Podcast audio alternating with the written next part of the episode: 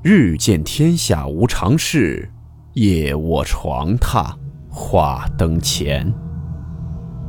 欢迎来到木鱼鬼话。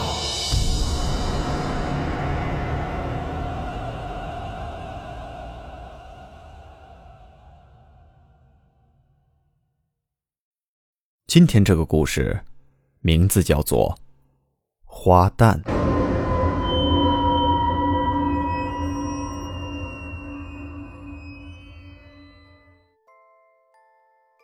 我家门口有个池塘，池塘边上有座小假山，有事没事总是和几个小朋友跳上去，拿个兜虾的网子捉小鱼。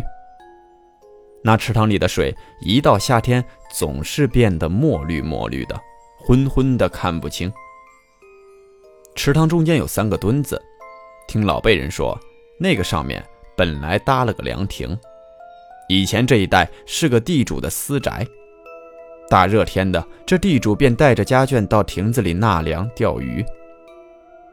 巷子里住着一个老人，大伙都喊他老韩头。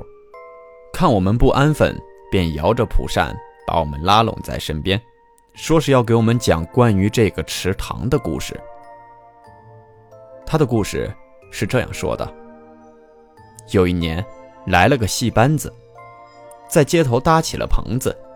有个唱花旦的姑娘，一往这台上一站，这腰身一摆，眼睛这么笑盈盈的一看，看台下的人都觉得这姑娘她是在看我呢，心里就荡漾开来。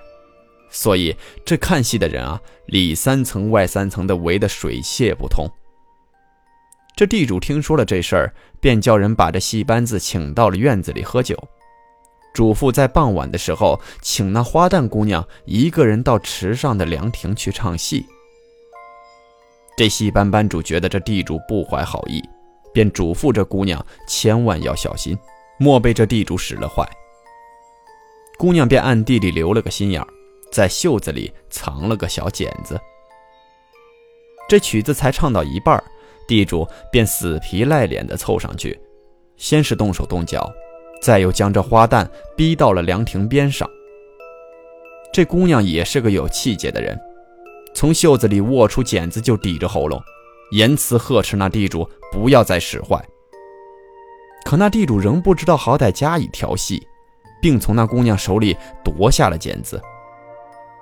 那姑娘逼不得已，一咬牙便扑通的从亭子里跳下了池塘，结果就没再见浮起来了。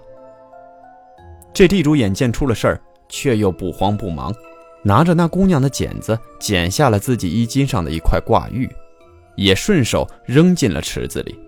继而他又大呼小叫起来，把所有人都引到了凉亭来，哭喊着对戏班班主说：“你家花旦好生厉害，拿着我的剪子夺走了我的玉佩，被我反手抵抗，现在掉进池子里去了。”所有人闻言都是大惊，也知道此事没那么简单。但那剪子就是证物，戏班子有口难辩。戏班班主老泪纵横，派了戏班子里几个年轻力壮的后生下水找尸身。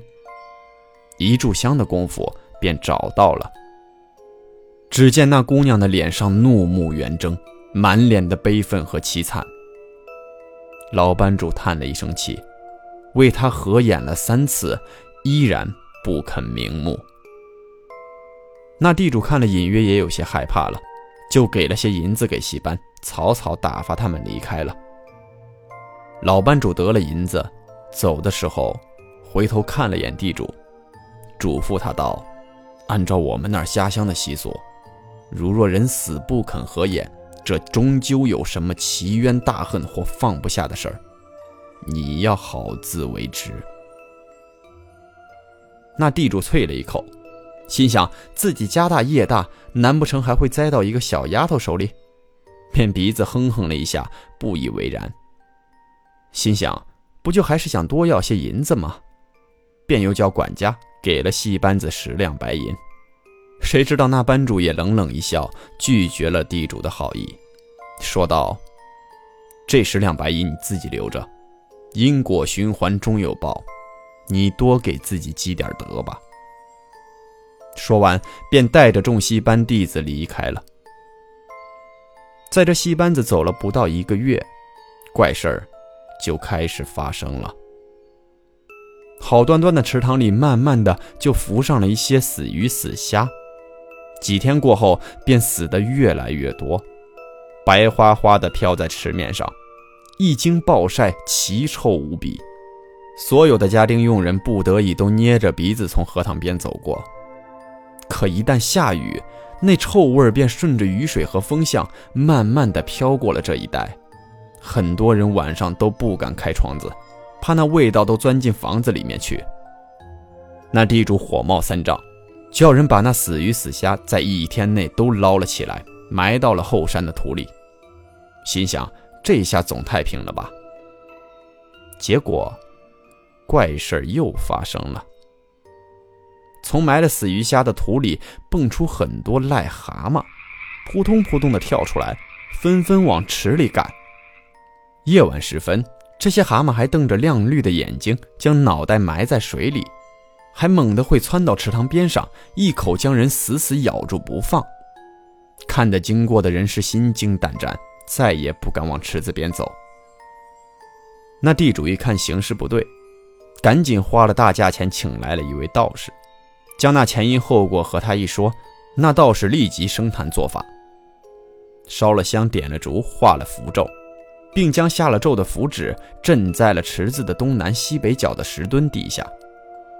继而点点头，对地主说：“这样便可保四方平安，但是千万不要去动这符。”地主连连答应了。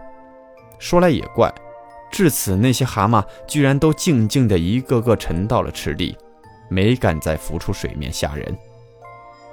这样倒也相安无事的过了几年。那些符依旧光彩如新，似乎年岁的冲刷一点都对他们起不了腐蚀。地主也对此暗暗称奇，心里一放松，这老毛病可是又犯了。他又从菜街市上抢来了一个卖菜的姑娘。那姑娘纵然被猥琐的地主吓得花容失色，却也依然不肯就范，拼了性命从宅子里逃出来，往池子那边跑。地主带着家丁把那姑娘堵在池子边上，那地主冷笑着说：“你跑啊，你再跑啊，再跑就没路了。告诉你，这个池子里就沉着一个女人，如果你不愿意跟我，那便只能随着她去池底作伴了。”话音未落，天上突然一个晴天霹雳，乌云密布，电闪雷鸣，哗啦啦的，突然下起了大雨来。那雨极其瓢泼，就仿佛那瀑布突然横着挂到了这池子上面，水量是大的惊人。地主赶紧叫家丁抓着那姑娘押回宅子里去，紧闭门户，打算躲过了这场蹊跷的大雨再说。谁知道，这大雨一下就是三天三夜，那池子里的水便蔓延上来，淹上了岸。淹上了门槛，淹上了台阶，直逼进房间。那大水把池塘东南西北角的符纸给冲了出来，那池塘底的怪蛤蟆都呱呱的叫着，瞪着血红的眼睛，都纷纷随着水势跳到了地主的宅子里。他们一蹦三尺高，纷纷堵住了门窗空隙、老鼠洞、排水渠。那水势越涨越高，却不见得有任何的渠道能将水引开。渐渐的，这水便淹没了桌子、凳子、床榻。大难临头，那些家丁们会游水的也自顾自的都逃走了，剩下那地主一手抱着两岁大的儿子，一手抓着那卖菜的姑娘站在床上，那水势也已经到了他们的腰间。此时，他们看见有一个披头散发的女子模样的形体，从水中。慢慢向他们靠近，一抬头，脸上画着很重的油彩，但看得出是个花旦脸谱。他慢慢的扶近他们，只露个头在水面上。地主大半个身子浸泡在水里，腿脚却和筛糠似的抖了起来。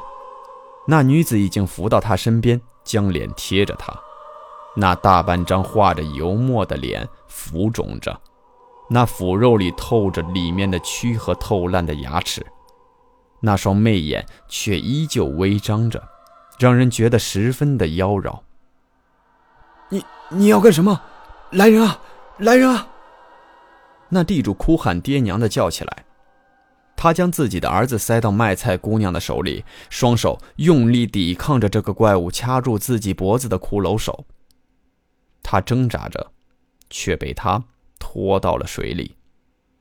他笨拙的在水底咽下了最后一口气，在断气之前，他看见那怪物冲他微微一笑，露出了鲜红的牙床和烂剩半截的舌头。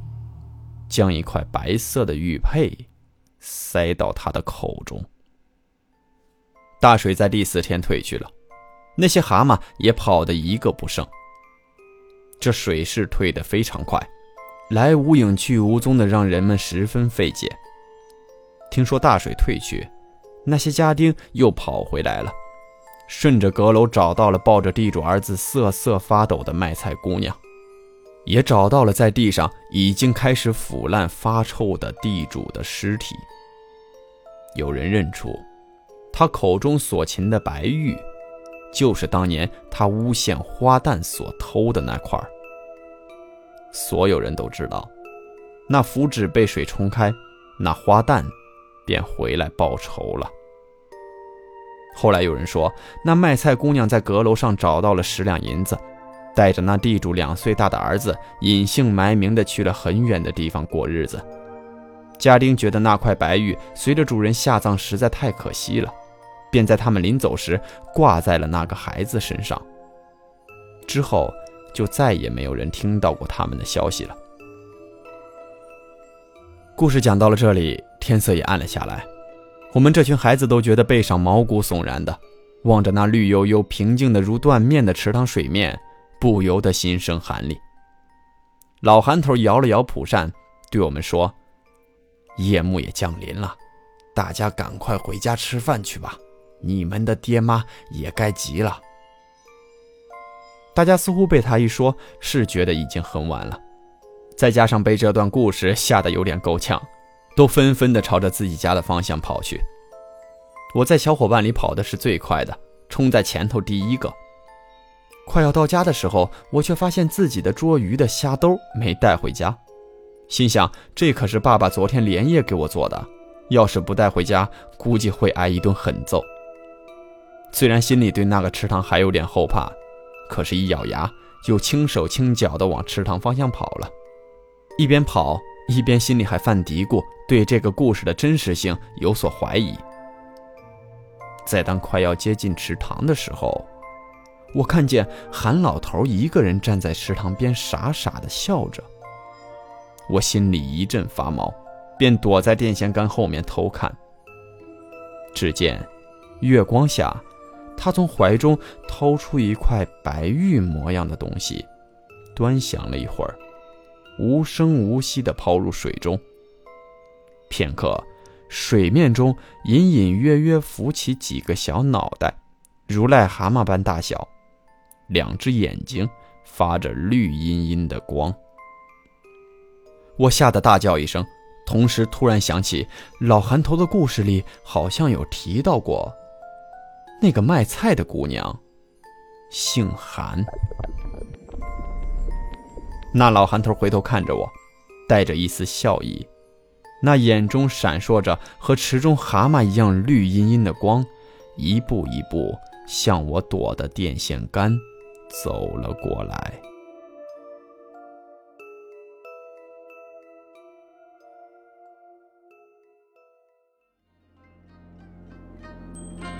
好了，我们今天的故事到此结束，祝您好梦，我们明晚见。